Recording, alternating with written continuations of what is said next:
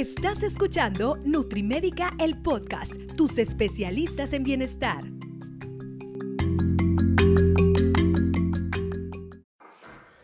Hola, ¿qué tal? ¿Cómo están, amigas amigos de Nutrimédica? Yo soy el doctor Netza Díaz, médico y nutriólogo clínico. Y el día de hoy estamos en el episodio número 69 de su Nutrimédica, el podcast. Estamos muy contentos porque eh, cada vez empezamos a notar más visualizaciones ahí en Spotify y eso nos pone muy contentos porque pues eh, quiere decir que los temas que les estamos presentando pues están siendo de su agrado, más gente se está enterando del podcast y también eso pues es mucho eh, gracias a ustedes, lo cual pues eso también nos llena de mucho gusto para continuar haciendo pues bastante contenido de interés frecuentemente dentro de nuestras actividades que tenemos diarias pues esta también es una eh, de nuestras actividades muy, muy, muy importantes. Y el día de hoy me acompaña la licenciada en nutrición Dayana Ávila. ¿Cómo estás, Daya? Hola, doctor, muy bien. ¿Y usted cómo se encuentra? Muy bien. Y hice una pausa ahí como de casi un segundo porque tú ya sabes que se me conflictúa mucho tú y, Daira. Mi compañera, y, sí. Exactamente. Y, este, y cada rato los ando confundiendo malamente. Este, y ahorita no iba a ser la excepción, pero no lo hice. No lo hice, pero aclaré que casi lo hago, ¿no? Casito. Casito. Y pues bueno, aparte de traer un tema muy interesante que ahorita lo vamos a comentar, el tema aquí o la cuestión tiene que ver em, porque ya estamos em, aprovechando la grabación de este, de este episodio, lo estamos grabando un día antes del día del nutriólogo lo cual pues eso eh, es un día muy importante para todos nosotros. Y digo, eh, Daya, este episodio pues también tiene mucho que ver eh, de cosas que muchas veces no se, no se comentan, ¿no? A veces siempre estamos metidos en el tema de sí puntos muy nutricionales, cómo hacer para posiblemente restringir calorías, que si el ejercicio, cómo hacerlo, que si el déficit calórico, que si la pérdida de grasa, que si qué producto, qué alimento y todo eso. Pero muchas veces eh, nos olvidamos de que un aspecto muy importante que no se comenta muy, muy seguido y que desde el primer episodio de este año nosotros eh, lo pusimos sobre la mesa, que es el tema de la relación con la comida, ¿no? Y, el tema que nos traes el día de hoy, pues va muy ad hoc a eso. Sí, claro, las emociones, que es el tema que vamos a estar tocando, las emociones, cómo influyen con nuestra alimentación, que creo que, como usted había mencionado, creo que es un tema todavía que no entendemos completamente o que lo ignoramos, o suele ser como un poco de tabú, pero sí influye demasiado, o a veces un 40-50% de lo que llegamos a comer. Así es. Y, y muchas veces, Daya, la gente dice es que em, eh, trato de empezar a hacer eh, eh, un plan de alimentación. La gente busca restringirse o hacer cosas muy extremas en cuestión alimenticio, pero no nos damos cuenta que todo el tema emocional está muy vinculado con nosotros. Nosotros somos cuerpo y somos mente y todo está bien conectado de tal manera que si no nos damos cuenta de eso, o por ahí lo queremos tener eh, ignorado o no, no, queremos eh, como que realmente empoderarnos en ese sentido de la situación y, y, siempre estamos buscando el tema del camino fácil, ¿no? El tema de voy a hacer un reto de dietas, voy a consumir tal suplemento o tales pastillas que vi que una influencer la recomienda mucho o voy a comprar tal producto para que me resuelva, porque queremos, queremos creer que lo que nos va a resolver es el tema que, que, lo que nos va a resolver está fuera de nosotros. Y muchas veces el tema aquí es que está dentro de nosotros esa cuestión, pero hasta que no nos hacemos eh, primero conscientes y responsables de ella, pues eh, justamente nunca vamos a lograr eh, este, profundizar en eso y hacernos cargo de ello para que haya un cambio, ¿no? Sí. Hay veces que también estás muy enfocado en que voy a hacer las cosas bien, pero con lo cerrado que puedes estar al limitarte de ciertos alimentos o de que las pastillitas, cualquier otra este, manera fácil de perder peso, que hay veces que pues hasta la mente te juega sucio, que está el diablito por un lado y el ángel por otro lado de que no tienes que comer, tienes que comer. Entonces dices, bueno, voy a comer esto, pero ay, mañana me voy a matar de hambre. Entonces ahí también tiene mucho que ver las emociones, aunque no lo crean, de que no nada más es el querer o no querer, sino que hay también otros este, cambios que suceden en tu cuerpo que no te dejan que tú llegues a ese objetivo porque tu cuerpo necesita otras cosas o te pide otras cosas. Entonces, tenemos ahorita el tema de las emociones y la relación con, la, comida. Entonces, ¿qué nos traes en relación a este punto, Daya? Muy bien. Bueno, pues como había mencionado, la emoción que tengamos en el momento va a depender mucho de nuestra alimentación, ya que no es igual pasar por momentos de estrés, este, momentos de ansiedad personal, o también la tristeza y la felicidad hacen cambios muy diferentes, no siempre van a tener el mismo efecto en una persona que en otra. Entonces, aquí también no es nada más el efecto de, pensar en comer, sino que aquí es el cuerpo el que te está traicionando también. Ok. En que, ok, el momento de felicidad lo que más se suele reflejar pues es que buscamos comida como para aumentar nuestra felicidad o mantenerla. Sí. Que aquí es porque el cuerpo igual libera algunas hormonitas que lo que hacen es provocarte esa felicidad, la, que normalmente es la serotonina, que se conoce como la hormona de la felicidad. Así es. Entonces ahí es cuando más se libera, en momentos de que te sientes muy a gusto con una persona, están platicando y empiezan a comer y a comer, a comer. Y aquí se buscan más las cosas dulces, siempre se van más por el chocolate, los carbohidratos o bien las grasas. Entonces sí aumenta la comida, pero no aumentan las comidas buenas o las comidas que te van a dejar un bien, sino las comidas que te van a aumentar mucho este, de peso. Ok. Y por el otro lado, cuando tienes tristeza, pues aquí lo que hace tu cuerpo es como de una manera de defensa decir, no sabes qué, la comida no va con tu ánimo ahorita y libera otra hormonita, lo contrario a la serotonina, que aquí sería la adrenalina, que como un momento de defensa, pues dice, vamos a liberarte de esto porque no me convence, puede pasar algo. Y aquí es cuando eh, disminuyes de peso, pierdes mucho peso, que aquí es cuando llegan a tener, a pasar por circunstancias grandes como momentos de estrés prolongado o momentos de tristeza muy largos. Aquí empiezas a perder peso porque la movilización de grasa es más rápido. Igual, esta hormonita, pues como había mencionado, la adrenalina, y pues el cuerpo la utiliza como defensa, pero igual eh, ellos, el cuerpo detecta como la alimentación, como si fuera algo malo. Sí, regularmente eh, cuando estamos en, situaciones de estrés, puede causar, eh, digo, en general, el, aspecto de estar contentos ah, despierta el apetito y el aspecto de las situaciones de, preocupación lo mitiga. Pero también sucede, Daya, a veces que ambas situaciones pueden ocurrir en el momento. Hay gente que el estrés le despierta el apetito y hay gente que el estrés le mitiga el apetito. Entonces, en ese sentido podemos estar en los dos en los dos lados, ¿no? Hay mucha gente que dice, "Ay, ojalá me gustaría estresarme para que se me quitara el apetito en vez de que me dé." La realidad es que puedes a veces estar en una situación y a veces estar en otra situación.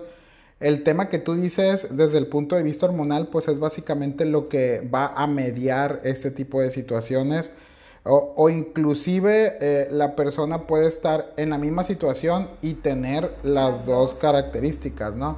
Entonces, pues la cuestión es que lo conozca, la cuestión es que lo sepa, pero que se haga consciente. Sí, que sepa detectarlo también. Exactamente, ¿no? Muy bien. ¿Qué otro, qué otro aspecto nos traes de esta cuestión de emociones y la relación con la comida? También está el relacionar la comida con algún sentimiento o algún recuerdo, o bien prácticamente también puede ser el clima, que, ay, es que mi mamá me preparaba esta sopita, y aquí es cuando empiezan las emociones, no es que tengas hambre, no que tengas apetito, sino que como te recuerda algo bonito, te quieres consumirlo para seguir recordando a esa persona Sí, o claro. honrar a esa persona. Y aquí es cuando empezamos a consumir alimentos, ya sea, no sé, tal vez podría ser buscar, si tu mamá te prepara la lasaña, pues buscar esa manera de preparar la lasaña que a lo mejor tu mamá le ponía mucho, mucho aceite para preparar la carne o algo parecido. Entonces también buscamos como los tipos de cocciones que buscaban nue- nuestro familiar, no nada más nuestra madre, o bien la persona que, que te traiga un recuerdo bonito. Sí, Pero también está aquí el clima. Los climas también nos, nos llevan a buscar ciertos alimentos, como por ejemplo el frío, que aquí buscamos cositas más dulces y lo caliente. Entonces, y el atole, y no nada más el atole, sino con su gordita. Tiene que ir acompañada con sí, la claro. gordita. Inclusive con el calor, también el consumo de, por ejemplo, de bebidas como la cerveza, por, porque están heladas, pues también se, se consume, ¿no? Ahorita que comentas el aspecto de, de las emociones, las empresas hacen mucho labor en este aspecto de conectar con las emociones para vender el producto. Y la verdad es que, por ejemplo, los, los comerciales más emotivos son de la coca. Sí. Tú ves un comercial de la coca y es un comercial y a veces te evocan un poquito de ternura, a veces te evocan un poquito de felicidad, de libertad, pero ellos buscan que las personas, eh, eh, ellos y, y muchas empresas alimenticias buscan que nosotros los consumidores conectemos con ellas a través de eh, las, las emociones, ¿no? Por ejemplo, me acuerdo mucho, mucho, había un comercial de una sopa, de una sopa de sobre como las Nor, pero se llama La Sierra. Y, y- y para las personas que tengan más de 30 años como yo, se van a acordar algo de este comercial que era un niño, pasaba antes en la tele, era un niño que estaba como en un tipo campamento con otros niños. Sí. Y este resultaba que este niño estaba muy triste, eh, extrañando a su mamá. Entonces le sirven esta sopa y se acuerda la sopa que le hacía su mamá, entonces el niño ya, ya no se ponía triste. Entonces, justamente eh, no es algo nuevo, pero es algo que las empresas siempre han tratado de estar haciendo a la hora de evocar los sentimientos con nuestra alimentación. Lo, lo vemos con todos los sentidos, con la vista, con el olfato, este, con, con el gusto, con el tacto. Por lo tanto, pues también es ese punto en el cual está bien conectado esto, ¿no? La relación que tengamos con la comida y el, lo que nos despierta eso a la hora de preferir tales o cuales alimentos. Hay, hay, por ejemplo, otro, es- un estudio que todos los eh, papás que llevaban a sus hijos a McDonald's a, a comerse una cajita feliz, era- se pasaban un día ahí en los juegos los niños y todo. Esos niños, cuando fueron adultos y tuvieron hijos, se llevaron a sus hijos a McDonald's. Entonces, lo que hacen estas empresas generando eh, todas estas experiencias, uno a veces dice, ay, sí, son juegos para los niños. Ay, sí, esta es la comida para los niños. Pero lo que nos crean es esa experiencia. Ahora, evoquemos eso a, no digo que esté mal este, que te hagan la lasaña que hacía tu mamá, no, no, no decimos que esté mal que, te hagan este, la comida, que, que te lleven a McDonald's tampoco. Pero ¿por qué no utilizamos también esto a favor en el cual usted que, que, es, que, que tal vez está ahorita en esta etapa en la que tiene hijos o, quiere usted o, es usted un, un- un padre de familia, por ejemplo, ¿no? En lo que evoquemos ahora buenos eh, hábitos que van a despertar también, por ejemplo, este, no sé, el ejercicio. Podemos usar esta misma teoría. Sí, misma ¿Por, por qué eh, la persona, este, eh, no sé, bebe mucho? ¿Por qué toma mucho? Ah, no, ves que yo antes veía a mi papá que veía mucho, pero pues desgraciadamente falleció y aquí estoy. Bueno, entonces hagamos exactamente lo mismo. Hagamos lo mismo generando buenos hábitos y decir, ah, ok, el, en el tema del ejercicio. A mí, por ejemplo, me pasa un aspecto muy importante en el cual eh, yo recuerdo de niño cómo mi papá, eh, nosotros viviendo cerca del Parque Botánico aquí en Culiacán, mi papá eh, iba y daba este, tres, cuatro vueltas al parque botánico, o como yo lo veía cuando salía de la casa, este, siempre que salía con, con, un, con un termo con agua, no, no había casi venta de, de, de estos eh, aguas desechables, lo cual pues estaba muy bien, porque era, ahora se quiere volver a poner esa moda de lo reutilizable, que ok está bien, pero anteriormente ya se usaba mucho. Y yo siempre veía que salía con una manzana y con un plátano. Entonces, yo ahí de niño tengo esos dos aspectos que después ya con el tiempo, este, le comentaba yo a mi papá, pues primero, que yo lo veía yendo al parque botánico cuando el parque botánico no estaba de moda.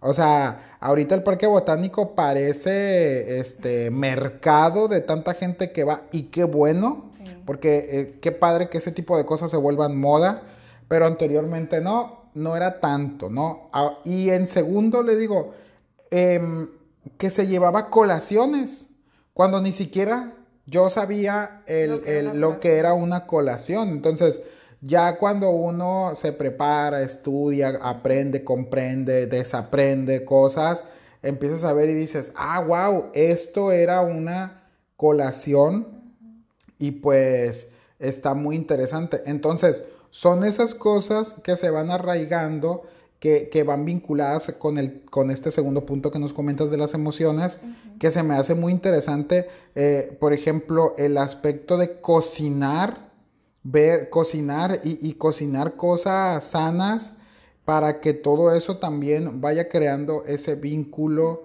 con las relaciones, ¿no? Entonces yo creo que, yo creo que ese punto es muy, muy importante y en el entendido de todo este aspecto de decir, em, este, no, no solamente decir, ah, es que si estoy triste, este, ¿cómo? Y si estoy, este, eh, y si estoy contento, ¿cómo? Sino, ¿por qué necesariamente irnos al aspecto de quererlo automáticamente vincular con la comida, no? Hay que primero pararnos, hay que analizarlo para que justamente no caer en ese automático que luego se vuelve un remordimiento, ¿no? No, sí, también pensarlo de que, ok, necesito comerlo, mi cuerpo me lo está pidiendo o es nada más por complacer a una ansiedad o un gusto que tengo. O un mal hábito, ¿no? o un mal hábito arraigado anteriormente por cualquier situación, ¿no? Como le hemos comentado. Sí, de hecho fue muy buen punto el que comentó que nuestro, nuestra forma de ser, nuestra forma de alimentarnos, la forma en que también pensamos, pues tienen que ver mucho con nuestros padres. Entonces, si desde chiquitos no nos inculcaron el hecho de comer ciertas verduras o que nos complacen en las comidas, pues es algo que vamos creciendo y tenemos esos mismos hábitos. Sí, sí, sí. Y, y la verdad es que yo lo veo, lo vemos mucho en la consulta todos aquí el equipo de Nutrimédica porque en ese sentido, eh, por ejemplo, vemos pacientes que dicen, es que yo no como huevo, por ejemplo. Y a mí, yo siempre como no queriendo en la consulta, le digo, oye, pues ¿cuál es tu motivo por la que no comes este alimento? Y casi siempre también vienen de traumas, eh, por así decirlo, de malas experiencias desde niños, ¿no? No, es que em, en mi casa me preparaban una bebida de jugo de naranja con un huevo crudo o, cosas por el estilo que les, que les causó en su momento pues cierta aversión por un alimento. Entonces, pues eso también lo vamos arraigando. Igual a los papás ahorita. Eh, se vuelve, hay etapas en las cuales los niños se vuelven muy selectivos, pero no porque esté en esa etapa, por eso son etapas, las etapas tienen un principio y tienen un fin. Entonces, no porque esté en esa etapa eh, va a durar toda la vida. Más sin embargo, ya lo hacen, ya no hacen tanto el esfuerzo por agregarle tales alimentos, van creciendo y, se generan con ese mal hábito. Ahora, si tú tampoco como padre estuviste poniendo el ejemplo, no solamente con el, el, no solamente el decirlo, sino el mayor ejemplo no es el decirlo, el mayor ejemplo es el hacerlo, pues entonces tus hijos no van a tener eh, en general e, esa visualización de parte tuya, ¿no? Entonces, en ese sentido sí hay que tomarlo mucho en cuenta porque hay cosas que las vamos arraigando y, que lo, vemos con nuestros ejemplos más cercanos, que pueden ser nuestros padres o nuestros familiares con los que nosotros más tengamos contacto, ¿no? Sí, que en este caso, pues lo más cercano es el papá y la mamá, pero igual el, el abuelito, los primos, todo eso. La claro, los tíos. Sí, con, la, con lo que la persona esté vinculada más cercanamente, ¿no? Exactamente. Muy bien, doctora. ¿Algún otro punto que nos traiga? Sí, el otro punto pues es también la relación que tenemos con el medio externo, como también nuestros familiares, en el ambiente de las críticas que, pueden, que podemos recibir o bien que tenemos algún, algún modelo que nos impacta y queremos ser como ellos. Aquí implica mucho, creo, más las publicidades y el, el hecho de que la familia te esté criticando por si estás bajo de peso o si aumentas de peso, que te lo hacen como un comentario, a veces como comentario bueno o comentarios negativos. Sí. Que aquí te llegan a afectar tanto que tú te mismo te lo, te lo, te lo crees. Sí. Y aquí dices, no, es que sí, ocupo bajar de peso porque pues tengo mucha grasita o que las lonjitas, entonces pues si ya me lo están diciendo, pues es por algo, ¿no? Entonces aquí es cuando nosotros mismos nos quedamos tan traumados, nos queda como un trauma, que aquí es cuando entran las maneras de querer peso, perder, querer peso en muy corto tiempo, que aquí encuentran las maneras de quererlo bajar rápido. Entonces, creo yo que ahí es cuando afecta más eh, cuando impacta más a las personas el hecho de querer perder, peso cuando no es por ti, sino porque te lo metieron a la cabeza a ti.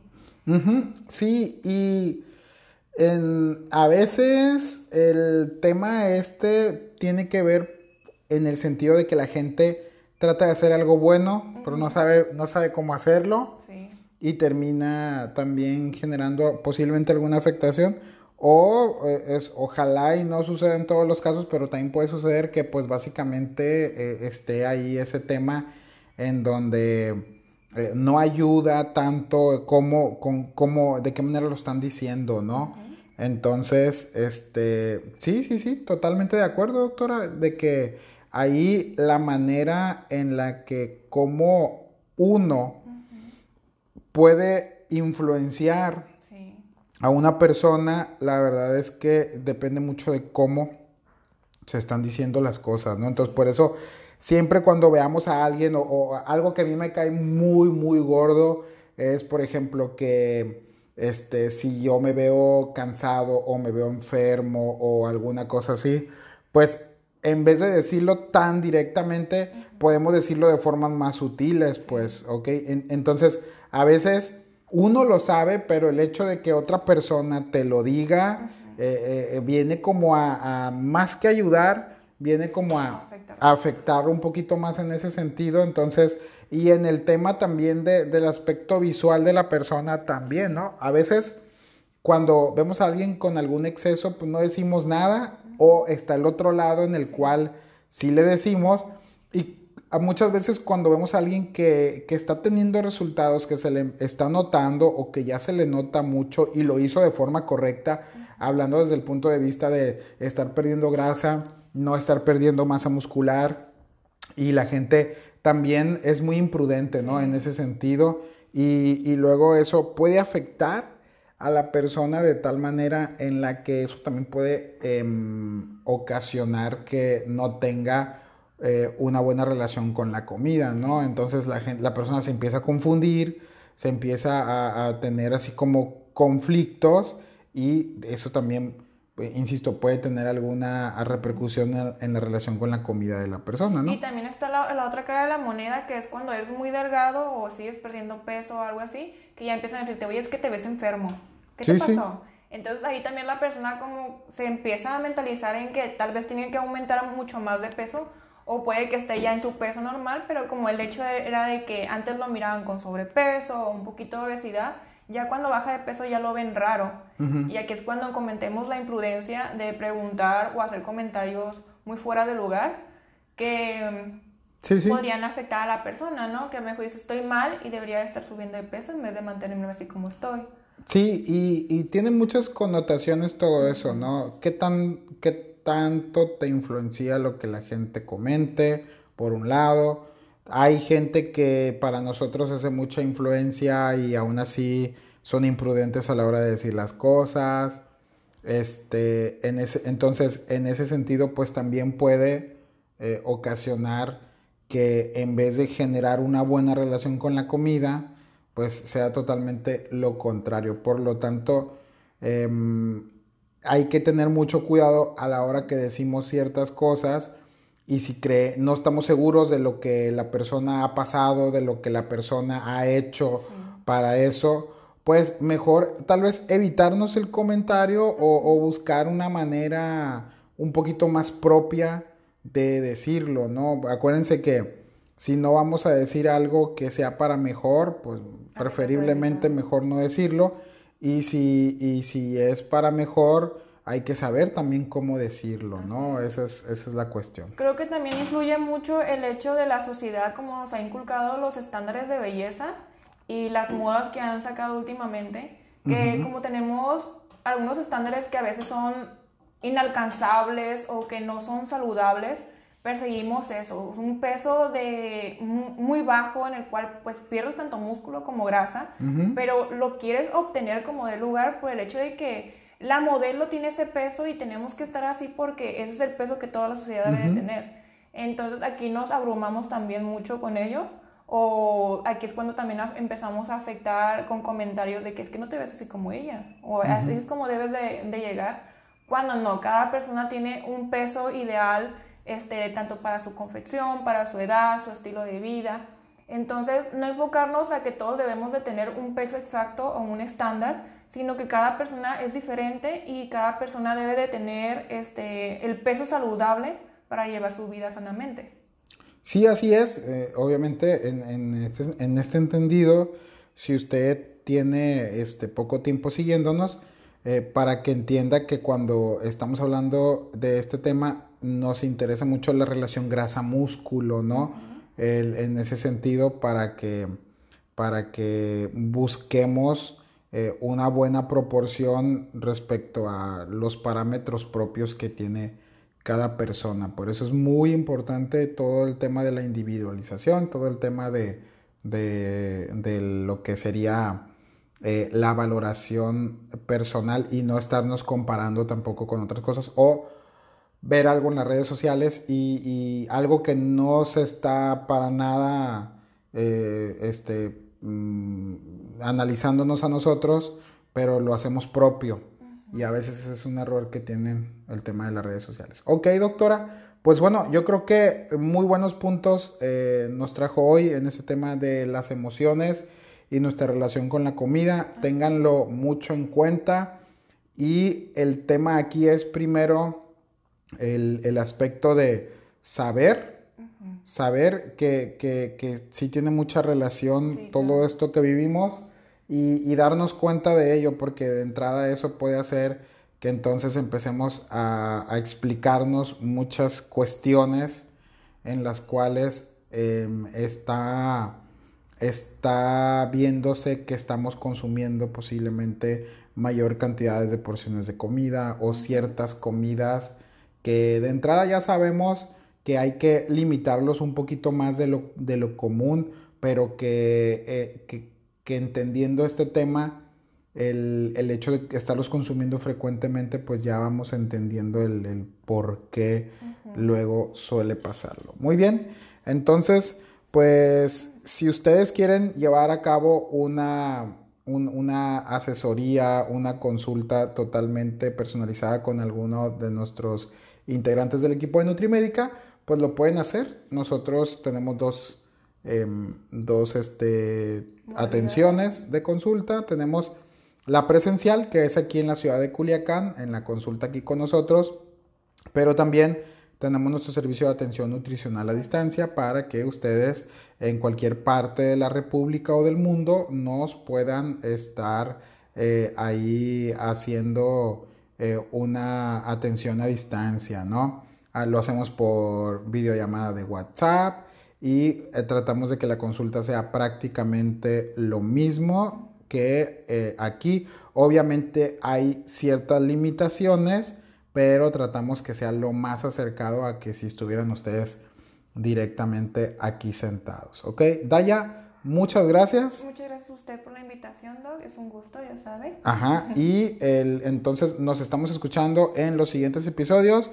Y pues muchas felicidades a todos los colegas por este ya próximo día del nutriólogo. La verdad que es un orgullo eh, estar eh, eh, aportándole todos los días a la gente algo bueno para que mejore su estilo de vida y, mejoren muchos aspectos que, que, la verdad es que se creían muy imposibles de, modificar, pero se, dan, se van dando cuenta que haciendo las cosas bien, pues listo, ¿no? Se, se logran. ¿Sale? Entonces, muchas gracias y nos escuchamos en el siguiente episodio. Hasta luego. Nos vemos.